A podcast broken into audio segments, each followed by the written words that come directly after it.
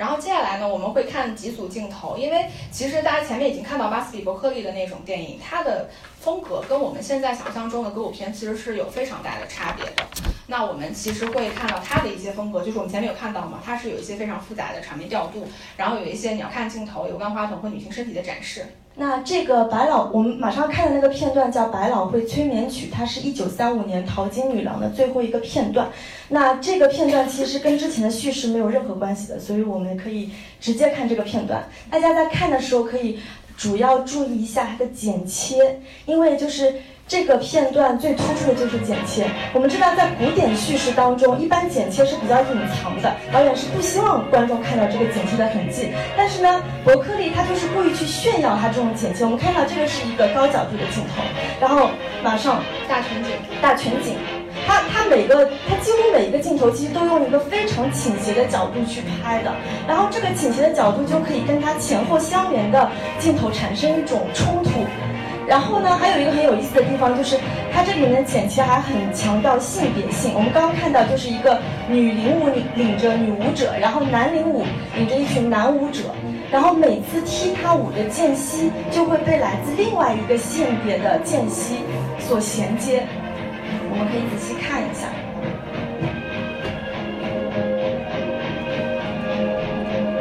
包括它的构图也是，是。错落阶梯式的，这是一个大全景。好，再切。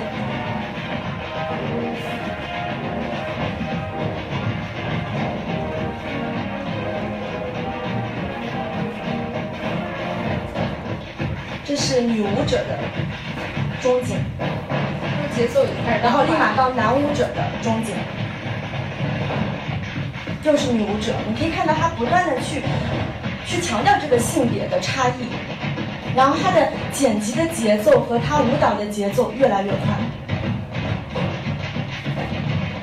她角度非常斜。其实因为镜头越怪异，越会引起观众的注意，但是在伯克利那个里，他不管这个东西。这是一个倒放。然后再复原，这也是伯克利非常喜欢用的一种。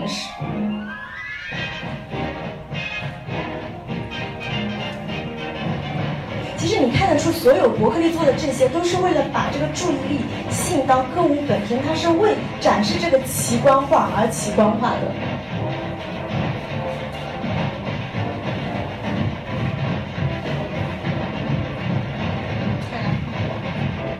那与之相对的就是我们现在比较熟悉的一种歌舞片的方式。我们呃跳了一个一个美国人在巴黎的片段，它这个里面呢就是有非常复杂的调度，跟刚才那种复杂不一样。然后它同时有长镜头，然后有非常多的舞蹈方式，大家一下就可以看出来。而且大家可以想一下，这两场都是舞蹈，但是风格截然不同。嗯，我们来看一下，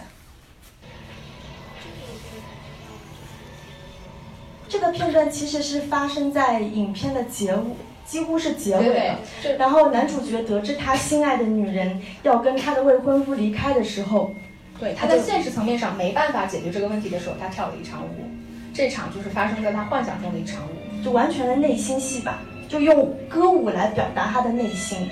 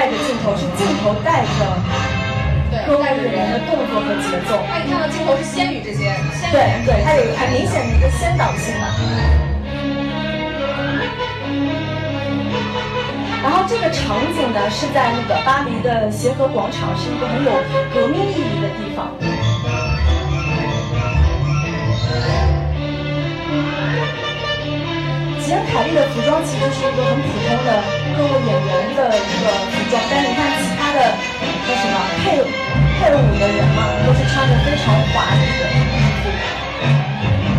然后这段音乐也是很有革命性的。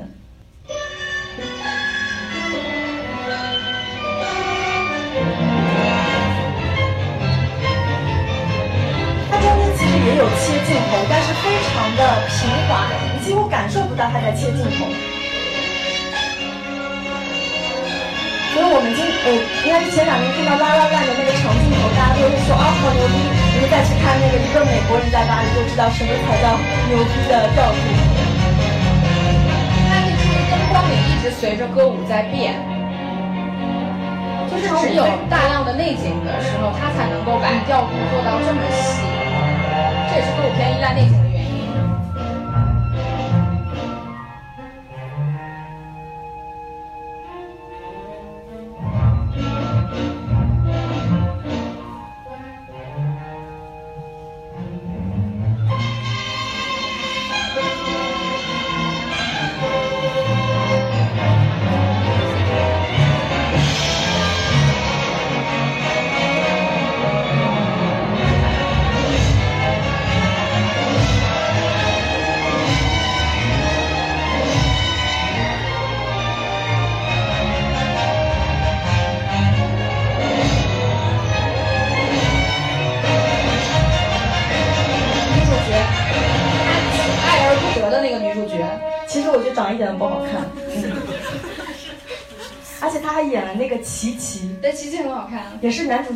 其妙爱他爱的要死，我也不懂为什么。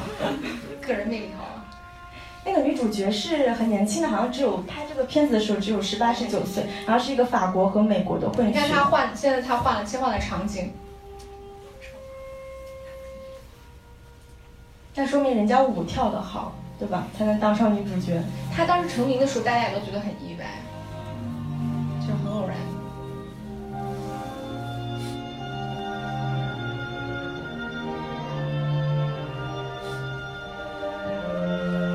那这个场景其实就到了就是巴黎塞纳河的左岸，它连连着西带岛的一个地方，就这部片子虽然叫一个美国人在巴黎，但它全程都不是在巴黎拍的，都是假的，都应该是在那个好莱坞的那个。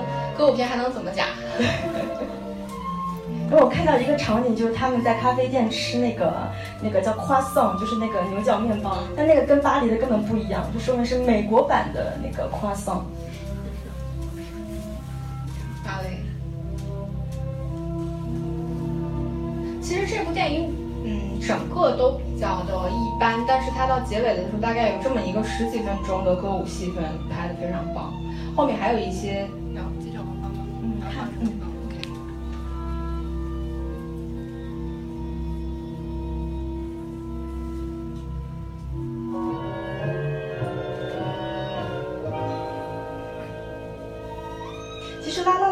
也有一个场景是模仿这个一个美国人在巴黎的，就是快结束的时候，他们俩幻想在好莱坞的那个片场穿梭的那些片段，尤其是在美术上面。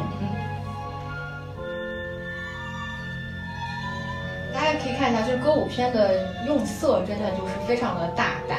所以你看《La La Land》，它虽然说整个背景是在现代，它的用色也很大胆，但是这个东西其实只是对于现在非常现实向的电影来说，它比较新鲜。但其实你对于那个年代，就是刚刚有色片出现的时候，大家对于颜色的那种运用，其实并不新奇。所以我们今天 PPT 的那个蓝色也是很大胆。PPT 蓝，踢踏舞。那前半段我们看到的舞蹈主要都是现代的芭蕾舞，然后到这一段开始就是主要是踢踏舞。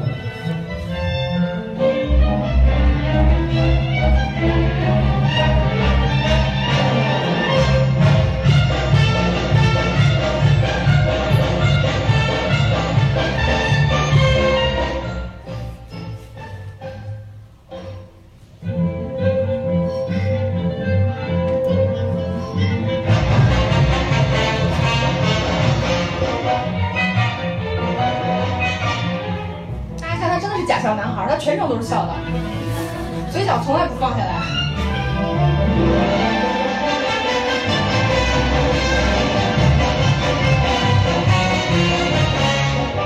你看这是第一个场景出现的那些人现在就是穿梭到了我们注意看一下这个转场一个镜头切到这些孩子看他的调度然后这镜头直接快拉然后这群人又出现了这这个调度其实很普排演了好几十遍才拍成这样一个镜头。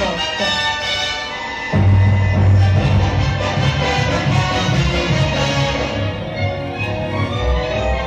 需要精确计算到每一秒的所有演员的动作，而且他的景深是比较多的，所以必须要后景的所有演员也要都配合好。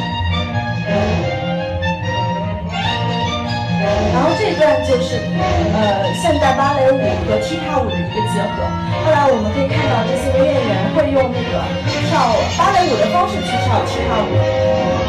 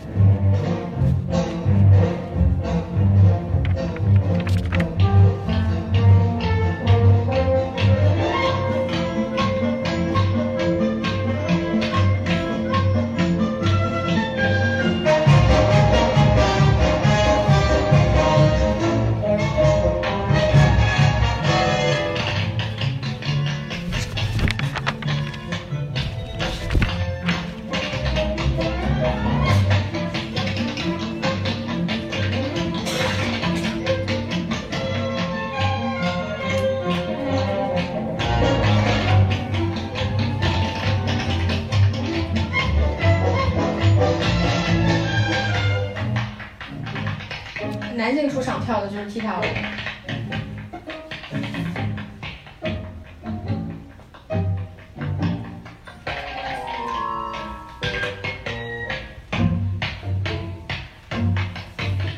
而且我发现男演员当中也是吉恩凯利笑的最开，牙齿露的最多。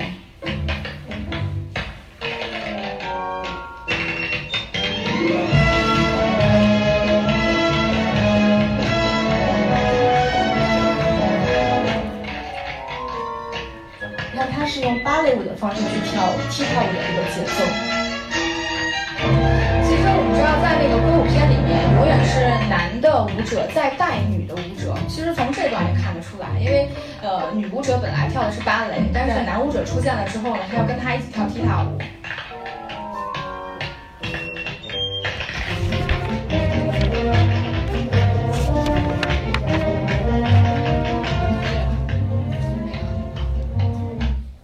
然后呃看完前面那个两两段呢，就是，呃，你觉得巴斯比伯克利的歌舞属于现实？大家明显放松了，就是巴斯比，我们前面看到那个巴斯比伯克利的那种舞蹈，就是大型春晚现场，你觉得那个舞蹈是属于现实还是非现实呢？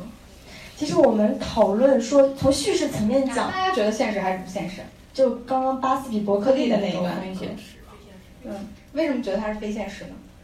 因为很华丽，太华丽。嗯。就是舞台上不可能出现得了，对吗？其实说的有道理。如果我们从叙事层面上来说，所谓的现实和非现实，其实是看这个歌舞片段是否发生在真实的时空当中。那其实。刚刚巴斯比伯克利的这些歌舞，它确实是发生在真实的时空，就是它舞台虽然不太现实，但它的歌舞来源是现实的。对，因为它是拍整个后台的嘛，所有人他本身他就是一个舞者的身份，大家要去排演，要去准备这样一场歌舞，然后才有了这样一场歌舞。所以从这个层面上来说，它本身是写实的。但是我我们又不能这么单纯武断的去讨论巴斯比伯克利，是因为我们之前说过，在他的电影世界当中，叙事空间跟歌舞歌舞空间本身就是割裂的，所以他呃，现实世界的呃就是歌舞世界的这些不现实的话语，其实不影响到他叙事的现实层面。对，这个就是比较早期的，就是他们完全是分离开了。我的歌舞爱怎么拍怎么拍，我的故事爱怎么拍怎么拍，相互之间被影响。但是这个趋势其实慢慢的就在我们后面熟悉的歌舞片里面，其实就有一些变化。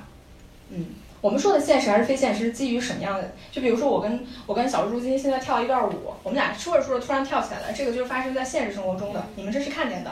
但是如果我今天失恋了，我自己在我脑中跳了一场舞，这个舞蹈是我幻想中的舞蹈，这个其实就是一个非现实的舞蹈。所以刚才我们看到一长段一个美国人在巴黎的那段内心的狂，就是怎么说狂想曲的舞蹈，就是非现实的。对对，这个从这个两个层面上来说，它是有差别的。同时呢，其实大家想，我们聊着聊着天儿，突然就跳起来了，这个现实吗？这个其实是不现实的。尤其是比如说我本身也不会跳舞，我突然特厉害，然后特别会跳舞，这个也是不现实的。但是在后来我们熟悉的这些歌舞片里面，几乎所有人，不论他是什么身份，他都能够翩翩起舞。其实这个我们就看得出来。歌舞的来源本身是不现实的，同时呢，我们看到现实层面上的歌舞的部分，哎，我们前面有放到过现实层面上的歌舞没有？就是在现实层面上的歌舞部分，它可能是比如说咖啡厅啊，或者是任何广场啊，就我在家里边啊，我随时随地就能够跳，它的场景是非常随意、非常写实的。这个就是看到歌舞片其实已经进入到我们现实生活的层面上来了，它跟巴斯比伯克利那种完全区分开来的已经不一样了。但是到刚才幻想那一段，比如说一个美国人在巴黎，他的脑中幻想那一段是要非常精美的，它是要内景非常华丽。所以看上去也非常的假，这个这个部分其实又更接近于我们说的更早以前的这些歌舞片，它的一个方式。这个其实也是在不同呃叙事上，它会有一些差别。但是总体来说呢，就是呃我们说叙事的部分，就是我们现实层面上怎么去讲这个故事，以歌舞它的关系越来越融合，这个是整个歌舞片的一个趋势。嗯，其实这个本身并不是一件好事儿，因为大家可以想象，我们为什么爱看歌舞片？那是因为歌舞片本身它有它自己独特的魅力所在。但是这个歌舞和叙事本来就是你退我进的关系，如果歌舞片歌舞的部分一直退，一直退位于叙事的部分，那歌舞就会越来越像叙事。那我觉得歌舞的部分其实它的魅力就越来越小。嗯，这个就是也是它整个类型越来越窄的一个原因所在了。这个还是回到我们刚才说，大家可以看到刚才那两段舞蹈。整个完整的歌舞场面非常完整的，而且他们同样非常的电影化。为什么他们两个截然不同呢？其实也可以看出，就是歌舞，啊，是吗？是要问大家吗？哦，那大家可以回答一下上面这个问题：为什么同样非常电影化的片段，淘金一九三五年的《淘金女郎》和一个美国人那么不一样呢？呃，他一个就是在舞台上，一个比较在后台或者生活一点。嗯嗯，对，这个是其一，对，发生地这个是其一。还有吗？就是就是因为我们可以看到一个美国人在巴黎，哪怕他是幻想，他那个部分其实是非常接近于真实的生活空间的。他的歌舞和叙事的关系非常的近，包括他的叙事，比如他歌舞的部分，它是有叙事的功能在的。比如他是要去转场，他是要去表达他的心境。但是淘金女郎不需要，淘金女郎什么都不需要，你就是看，你就觉得特别好看，就是特别华丽，大腿特别美，就是类似于这种。然后我们可以看到，这是整个歌舞片的一个趋势。呃，你说吧。就是我们早期的一些歌舞片，因为很多都是后台模式嘛，所以其实是棚景内景比较多的。那到了差不多呃四十年代后期、五十年代的时候，其实是呃整个歌舞的场景是转向外景比较多。包括我们刚才看到一个美国人在巴黎哑语中曲，其实都是外景比较多。嗯。然后呢，另外一个趋势就是说。应该说是因为他的歌舞，我们看到巴斯比伯克利那种歌，我们说很夸张的镜头，这种很大幅度变化的景别，其实这个作为我们现在的观众一看，你就会觉得这个很假，因为你马上就会意识到，哦，他们他在骗你，他在用镜头来骗你。但是其实到现实向的这些电影呢，他会以你更贴近你。呃，本人真正的这种观点去隐藏这个摄影机，这种时候他需要一切都发生的很小心，所以到后期的时候，这些歌舞片呢，它的调度就非常的轻，它不会有特别夸张的那种东西在，而且其实是歌的部分越来越重，舞的部分越来越轻，像在六十年代的呃窈窕淑女，嗯奥黛丽赫本，是不是因为她本身不太会跳舞，所以大家看我奥黛丽赫本的歌舞片吗？甜姐儿，然后那个窈窕淑女，对，你会发现她很多都是唱，她舞蹈的部分特别少。对，奥黛丽赫本跳舞是真的挺一般的。然后我们看到这个其实就是我们 PPT 的这个背景啊，就是雅克德米的《色宝的雨伞》。其实这部电影全程几乎是没有舞蹈的，就是没有，就是没有。对，然后它不只是有歌，它连台词都是。就是用歌唱的旋律说出来的，因为其实法语本身它是比较有那个音乐性调性的，所以我我当时我刚看这个电影的时候，我甚至怀疑他是不是瞎唱的前半部分，除了有旋律的那个主题曲以外。嗯，大家可以，因为我这个片段我们没有准备，它这个片子很特别，就是全程没有一句像我们在说，它全程都是唱的。对，全程在唱，然后没有任何一个人跳舞，他就是这样完成了一部电影。这个风格其实跟好莱坞非常的不一样。对，然后因为雅克德米，我我不知道大家了不了解这个导演，有听说过雅克德米吗？有。他其实，在那个时代，应该是一位很有特色的导演，而且他夫人也是位导演，大家应该知道的。对对对，他的夫人就是那个瓦尔达嘛。呃，新浪潮的女骑手这样子的一个人物。当时其实雅克德米他进入电影圈，讲一些小八卦吧，因为他跟那个戈达尔的关系非常好。然后当时他想，他的第一部片子，他想拍一个歌舞的。全彩色的片子，但当时他们没有钱，所以他的第一部片子就是拍了《罗拉》，而且也是戈达尔引荐的。因为《罗拉》这个片子其实是讲一个也是舞女的故事，但是因为没有钱，所以是黑白的，而且也是没有音乐的。所以他终于因为《罗拉》的成功呢，导致他拿到钱，他就拍了这部《色宝的雨伞》，所以他就是穷奢极尽的用他这种。歌歌的部分去表达他的歌舞片，而且这部电影其实是据说是法国新浪潮对于呃美国好莱坞古典时期歌舞片的一个致敬，对，其实是还在法国电影史上也是比较有历史意义的，虽然褒贬不一吧，嗯，因为其实歌舞片啊，歌舞跟电影本身它都是分开来的，嗯，还有就是我们说到就是它整个趋势就是我们后面会看到歌舞的。歌舞歌舞绝对不是放在中间，说我给你唱个五分钟十分钟，它其实是有非常多的作用的。然后接下来我们来看一段音乐之声，因为大家看这个已经是六五年的片子，这段里面其实它的呃舞蹈的部分就已经非常的少了，但是这段音乐本身是有用的，大家可以看一下它在叙事层面上的作用。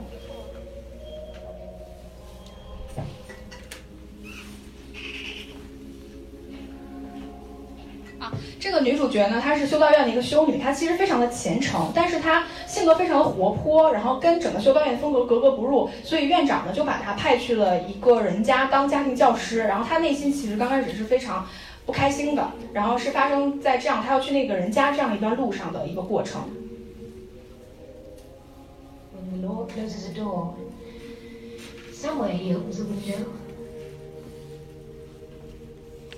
What will this day be like? I wonder.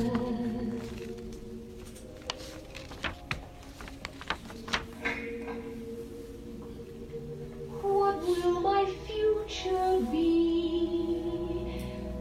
I wonder. It could be so exciting to be out in the world, to be free heart should be wildly rejoicing. Oh, what's the matter with me? I've always longed for adventure, to do the things I've never dared. Now here I'm facing adventure,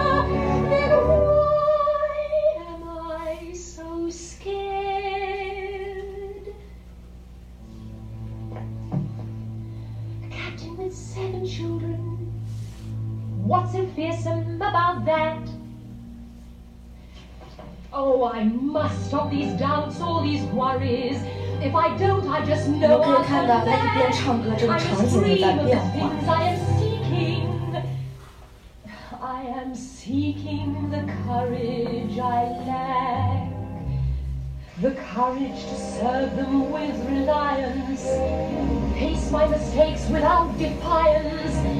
Show them I'm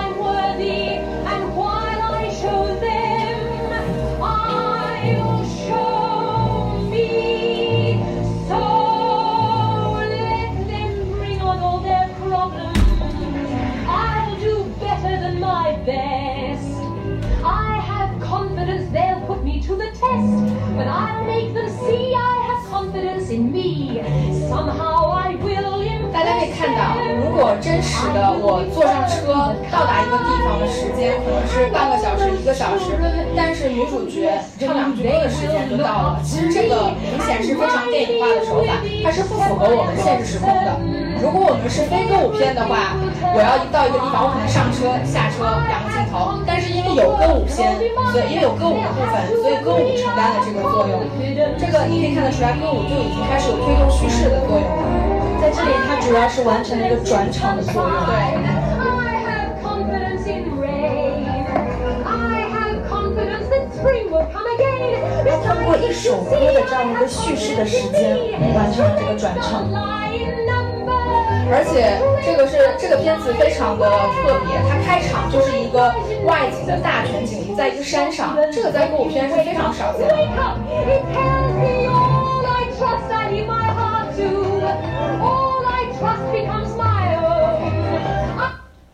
然后这个我们就说到了，其实歌舞在整个电影里面它是有非常重要的作用的。比如说像我们前面讲到一个美国人在巴黎，那个那个吉恩凯利他本身是一个很穷的画家。他想要跟一个有未婚夫的女主角在一起，他们俩根本不可能在一起，这个是他们在现实层面上解决不了的问题。比如说今天我想成为马云，我是不可能成为马云的，怎么办呢？跳一段舞，跳一段舞，对，然后我就在我的幻想里面成为了马云。就是基本上这个就是歌舞片，它会以这样的方式去解决现实层面上的问题。这个就是因为那个年代的好莱坞的，就是大家美国人美国人民的生活就是那么水深火热，就是他们解决不了现实困境怎么办呢？你只能去做梦。你做梦了之后，哪怕在那个梦里面你是。把你现现实层面上的问题放下了，这个就是歌舞在其中的一个作用。歌舞片是不断的在消解现实生活中的矛盾，而且是不可调和的矛盾。嗯，那第二个，其实我们看到，其实歌舞片的作用还有解决男女主角恋爱问题。没有什么，没有什么是一场歌舞解决不了的。对，就，吵个架吗？没问题，来大家跳个舞，然后就好了。而且就是很有趣的，就是只有男女主角，就是我们俩是真爱的时候，我们俩才能一起跳舞，我们俩一定会跳得特别好。这个就是歌舞片的套路。其实就说明男女主角如果是在跳舞，他们之间必须要有情，才能跳得了这场舞吧？因为歌舞本身是很暧昧的，嗯，而且跳舞的时候经常会什么很累，会会出汗。所以呢，所以我们要看下一个片段。啊，没有没有，下一个是内心外化了，基本上是所有的歌舞片歌舞的部分，它都存在这个问题，就是只要主角他开唱了，他唱出来的就是他的心声，因为你知道，比如说我们今天拍电影，我照镜子，然后比如说我照照着镜子的时候，我有一个表情，大家看到我的表情会猜我现在内心在想什么，或者说我很愤怒，或者是我在哭泣，大家能看到我觉得我很痛苦，但是当你有歌舞片了，你不需要这些东西。我只要唱一个歌，大家听我在唱什么，听我唱的时候是高昂啊，还是很低落啊，就知道我内心此刻是什么样的。同时，我的内心能够通过歌舞达到一个比较舒缓的节奏，嗯。然后，接第四个呃作用的话，就是它其实叙事的意义越来越重，它并不单纯像是我们前面看到雨中曲那样，你从一个房间穿到另外一个房间，仅仅是因为想要背景或周围的道具有一些变化。它其实像音乐之声一样，它的音乐已经在推动整个叙事发展。然后第五个的话，因为小朋友在，呃，我们就不不展开来说。但这个其实是一个非常有意思的东西，就是大家可能想象不到，就是歌舞片居然会跟就是这种东西有 有关联性。我们说歌舞片当中，我们能看到最大的尺度是什么？无无非就是跳舞，接个吻，而且这个是最大的尺度了。但其实就是歌舞片，大家可以仔细想，其实男女主角通过跳舞就是完成了生命的大和谐。我给大家看一段，看，大家看一段，这段很很干净啊，什么都没有。歌舞片是什么都没有的。这个呢是呃，《音乐之声》里面那个男主角的大女儿十六岁，然后他第一次就是遇到了心爱的情郎。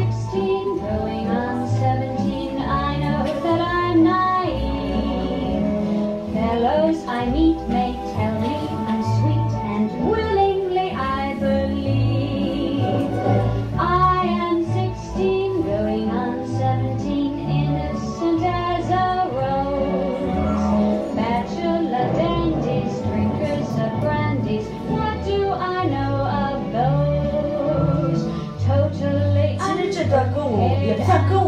呃歌舞其实是男女主角调情的过程。对对.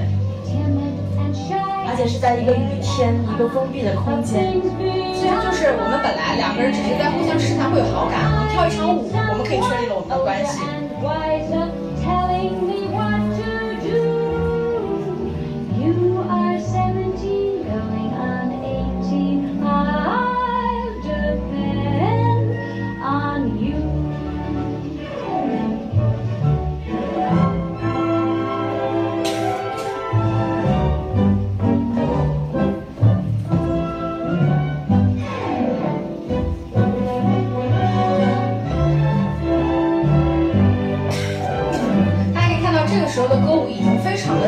现实像了，它就是在一个呃这样圆形的像花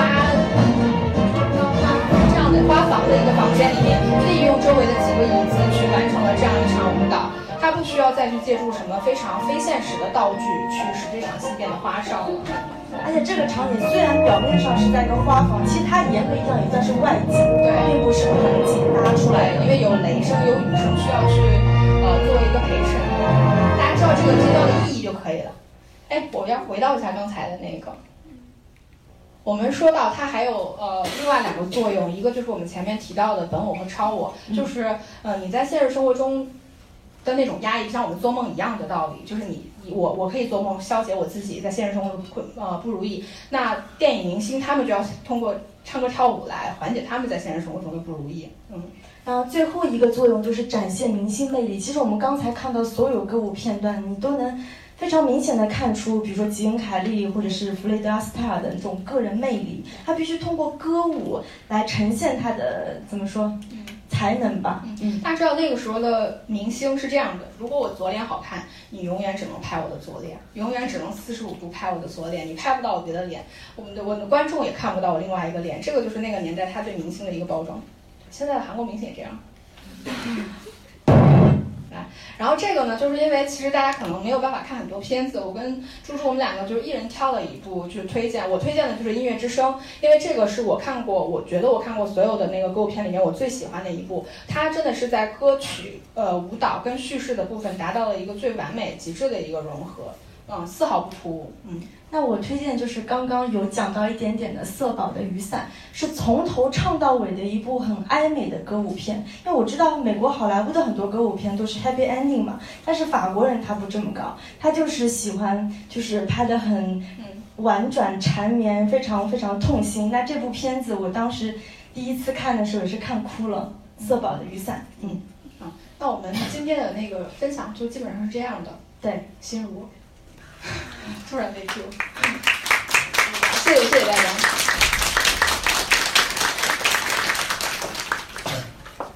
那有什么问题想？对，大家可以就是聊一下。出水芙蓉算歌舞片？呃，出水芙蓉当然算歌舞片，对嗯，它是属于传记片类型的歌舞片，对，它也是巴斯蒂伯克利参与编舞的，嗯。大家有什么？其实歌舞片是这样的，就是所有的类型片，它都是最开始是一个，比如说比较狭窄的类型。我们说歌舞片它是一个很小的类型，但是所有的类型片，它在不断发展的过程中，它都一定要去跟其他的类型做一个融合，不然这个类型很快就会消亡。歌舞片就是这样的，所以我们看到后期的歌舞片，它会有一些战争的元素，会有一些幻想的元素，呃，这些元素加进来，才会使这个电影越来越好看。嗯，但是还是比较可惜的，歌舞片作为一种类型，算是在消亡。嗯，尤其是六十年代以后，其实慢慢就消亡了。大家可以看这两年的歌舞片，还是很好看的。就是那个《欢乐满人间二》上映了，推荐大家去看。就是它是非常像经典时代的这些歌舞片的。嗯，没有啊？大家还有什么问题吗？可以随便聊。欢乐满人间二会在中国上映吗？这个应该会吧？因为因为我呃就因为据我了解，就是好像在中国上映的所有歌舞片票票房都不太好，除了《浪漫》，但是它是一个营销的成功告我觉得大家对歌舞的元素也不太那么在乎。然后就是在八月份的时候，去年八月份上映的《妈咪呀兔》嗯也非常惨，嗯呃，所以说我觉得像《欢乐满人间》这种又是第二部，然后也是一个歌舞的元素，会不会在中国上映？其实我看完了之后呢，我觉得那个片子是这样的，就是因为它非常的像我们说的非常的传统，它整个的它只能说你在整个视觉效果上或者特技上，它是更接近于现在的片子。它整体的结构，因为它是罗伯特马歇尔拍的，就是我们前面说芝加哥九的那个导演，这个导演他所有遵从的呃拍歌舞片的规则其实是非常传统的，所以那个片子我觉得尽管还不错，但是仍然会犯困。所以我觉得如果上映的话，票房也很难好。嗯，我觉得是很难好了。它应该属于比较传统的，相比于《La La Land》是比较现代性的这种歌舞片。嗯，它的那个整个叙事是非常古典的，非常有点老套的那种。嗯，所以应该也是不看好它的票房。对，但是还是可以看的。嗯。我想问一下，那个雨中曲那一段，就是他一个人拿着伞在街上跳舞，他那一段是就是他自己临场发挥，还是事先也每个动作？呃，那个一定是排练好的，而且是排练几百遍，可能是。就是其实你看得出来，它那个整个场景，它大概只切了两到三次镜头，它的摄影机需要是是配合着演员，比如说他在这个位置跳的时候，我要给他一个全身镜头，然后到下一个他过来的时候，我要拉一个全景，这个是要镜头跟演员去配合，可能要计算，比如说我从这个动作跳到这个动作需要五秒，那我镜头从这个位置到这个位置，我要怎么匀速拉到五秒？所以它这个所有的歌舞片基本上是不存在就是所谓的即兴的部分的，尤其是内景，基本上全部都是经过精确计算。其实那个场景虽然并不复杂，但是它一定是经过精确计算的。嗯，而且歌舞片最后我觉得消亡的有一个原因，就是到六十年代的时候，歌舞片拍摄其实是很费钱的，超级烧钱。对，你想那么多人，那么多服装，那么多道具，而且他特别喜欢拍长镜头，那长镜头是最难拍的，所以这也导致他某种程度上的消亡吧。嗯。而且啊，我觉得其实大家可以想，我们看那个弗雷达·斯泰尔也好，或者金凯利也好，他们比起说电影明星来说，他们首先是一个。歌唱和跳舞俱佳且个人魅力非常明显的这样一个明星，但是呢，我们现在看现在的歌舞片，你很难以先去选歌舞再去选明星的角度去选这个人。比如说《La La Land》好了，两个人都是明星，两个人都是大明星，但是他们唱歌跳舞什么样呢？大家也都心知肚明。所以这个这个就会导致，我虽然是一部歌舞片，但是我的歌舞部分其实并没有那么的出彩，我依靠的还是要这个明星本身的魅力去弥补这个歌舞部分的不足。这个也是现在就说歌舞片的一个问题所在。在，或者是用音乐的来补足一些舞蹈的不足。我觉得拉拉烂的很明显，它的音乐很棒，对吧？对，音乐就很棒，就是你记住这首歌，你就能记住这个电影嘛。嗯。然后最后想再安利一下我们的电台，我跟石头姐其实，呃。现在我们在做这个电台叫电影疗养院，我们分别在喜马拉雅和网易云都有开我们的播客。然后我们主要的方向是讲呃院线片和专题。其实我们有做过很多很有意思的专题，也是比较影迷向的，比如说异形的专题啊，然后呃银河影像的专题啊。黑色电影的专题，还有一些就是比较女性向的一些电影。因为我们平时关注的，除了国内的院线片，很多都是国外的资源的片子吧，就是可能更偏我们喜好的片子会讲的比较多。然后专题的话，也是呃每次都是做很多很多功课去准备这些专题。嗯嗯，希望大家可以关注一下我们，谢谢。